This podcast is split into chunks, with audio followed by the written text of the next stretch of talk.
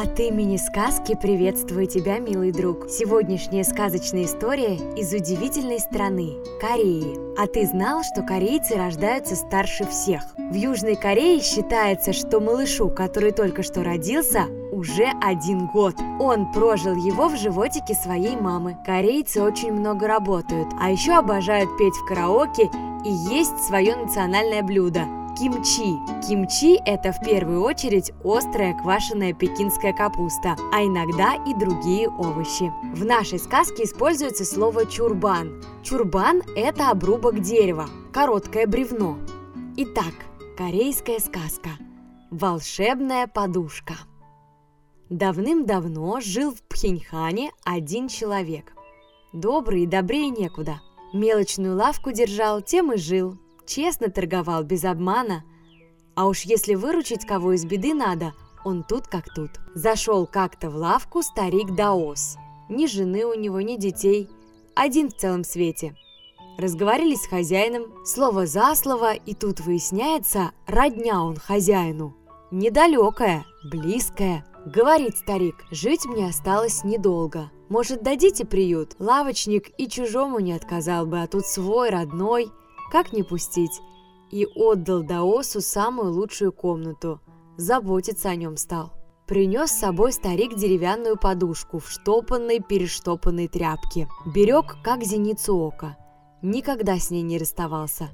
Даже дома не выпускал из рук, а уж если отлучиться куда, непременно с собой возьмет. Никто и не знал, что за подушка такая. Прошло несколько лет. Обеднел лавочник, покупателей совсем нет – Редко кто в лавку заглянет, а старик живет себе и живет, будто нет ему дела до лавочника. Сидит как-то в лавке хозяин, думу невеселую думает. Тут подходит к нему старик и говорит, «Гляжу я, ты с лица спал. Или беда какая случилась? Возьми вот мою подушку, поспишь на ней, полегчает». Сказал так, трепицу развязал, чурбан из нее деревянный вытащил.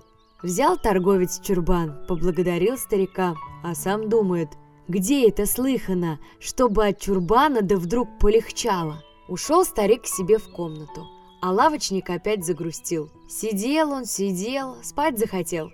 Под голову чурбан положил и лег.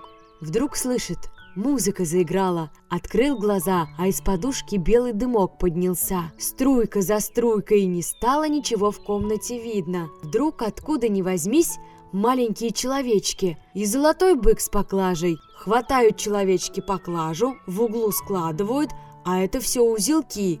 Тьма их тьмущая, показалось лавочнику, будто деньги в тех узелках. И думает он, до того обеднел, что даже во сне деньги вижу. Подумал так, сбоку на бок перевернулся и крепко уснул. На утро забыл лавочник сон, в лавку пошел, смотрит, а в ящике денег полно. Мало того, все долговые расписки здесь. Прибежали кредиторы, благодарят за то, что долги им вернул. С процентами вспомнил тут лавочник сон и понял, непростой чурбан ему дал Даос, волшебный. Пошел к старику лавочник, рассказал, что за диво с ним приключилось, а старик отвечает, как ни в чем не бывало. «Это тебе за твою доброту».